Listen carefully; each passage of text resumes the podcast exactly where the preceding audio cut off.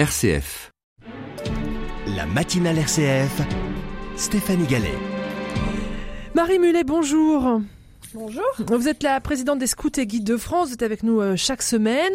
Dimanche, c'était la fête des pères. Il y a une, une tribune qui a été publiée dans la presse demandant l'allongement du congé maternité. Ça vous inspire?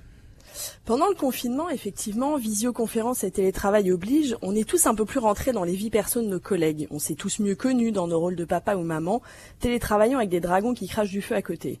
Parfois, nous avons commencé nos réunions de comité de direction à nous demander si on avait encore de la farine dans nos supermarchés respectifs versus le nombre de gâteaux réalisés par nos enfants. S'ils m'entendaient ce matin, mes collègues hommes penseraient d'ailleurs que j'ai parfois quelques biais féminins, et ils s'écrieraient à la machine à café que eux, ce sont des hommes modernes, et qu'ils partagent les tâches avec leurs femmes, et qu'ils ne font pas que s'occuper du coffre. Et euh, j'imagine, euh, Marie, que votre mari pourrait également dire cela, non? Il pourrait dire ça et bien d'autres choses encore sur la part qu'il prend dans notre vie familiale. Mais ce que je retiens surtout, c'est qu'il le fait par envie, pas par devoir envers moi ou nos enfants, ou parce que les injonctions actuelles de la société lui demanderaient d'être un papa multifonction. Lui qui ne savait pas ce que son cœur serait capable de donner avant l'arrivée de nos enfants, l'a vu se remplir et se décupler à chaque naissance. Lui, qui ne savait pas ce que c'était que d'être papa et dont la vie pro était bien remplie, a appris à trouver l'extraordinaire dans les instants du quotidien, et pour rien au monde désormais il n'échangerait sa place, au risque de rater le rire de sa fille quand il rentre à la maison, ou la dernière bêtise de son fiston. Alors la paternité dès les premiers jours des enfants, c'est un des sujets de cette tribune publiée dimanche. Énième article, Stéphanie, et énième prise de parole, en effet, pour faire en sorte que le congé paternité soit allongé.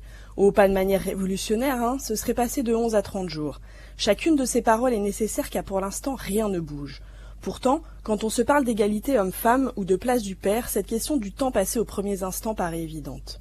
Alors à tous les papas, ceux d'ici et ceux de là-haut, aux papas de familles nombreuses et à ceux qui traversent le chemin parfois douloureux de l'attente, aux papas qui travaillent énormément mais veulent rentrer à temps pour dire bonne nuit à ceux qui s'occupent des petites têtes bouclées dès le matin, aux papas d'enfants partis bien trop tôt et dont la douleur reste intacte, et aux papas dans l'aventure de l'adoption.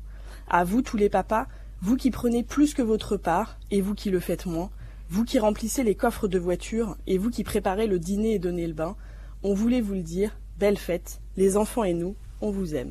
Et eh ben voilà, c'est dit, belle fête à tous les papas. Merci beaucoup Marie Mulet.